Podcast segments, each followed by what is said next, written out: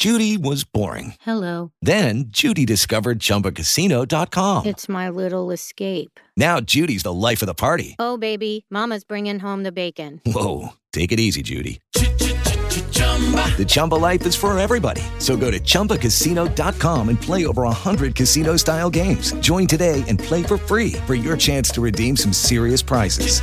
chumba ChumbaCasino.com. Purchase necessary. Void where prohibited by law. 18 plus terms and conditions apply. See website for details. Hello, it is Ryan, and I was on a flight the other day playing one of my favorite social spin slot games on chumbacasino.com. I looked over the person sitting next to me, and you know what they were doing?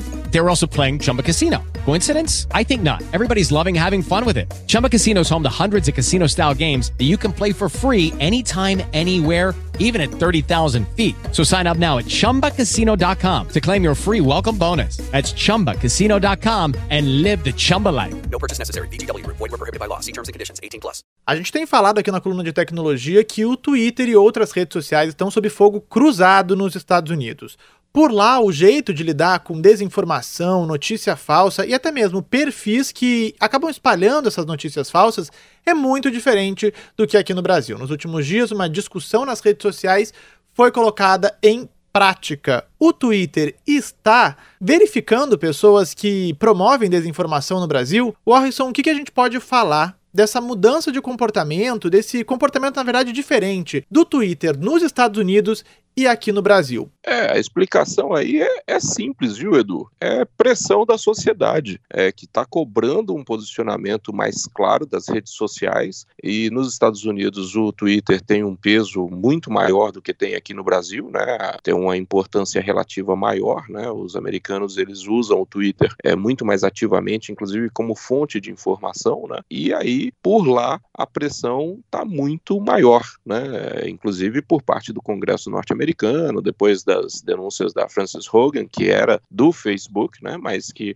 ao é, levar todas as suas informações, todos os detalhes do que acontecia e do que certamente continua a acontecer lá no império do Mark Zuckerberg, trouxe uma pressão enorme né, da, da opinião pública norte-americana para que as redes sociais se posicionem de modo diferente, né? coisa que aqui no Brasil, infelizmente, é, ainda não está acontecendo. Então, acho que é, cabe a nós, né, sociedade civil aqui no Brasil, também cobrar é, das redes sociais aqui um posicionamento mais claro, mais duro, talvez, com relação ao, ao, que acontece aqui no nosso país. Quando a gente fala de desinformação, das fake news, né, dessa questão das pessoas que vão lá e postam o que querem e não são punidas por isso, né, que são pouco verificadas, etc. e tal. Porque lá a pressão está acontecendo e aí as empresas estão começando a se mexer. Acho que a gente precisa começar a pressionar aqui também, né? A gente vai ficar de olho no Twitter, afinal de contas, esse ano é ano de eleição, o Tribunal Superior Eleitoral também está de olho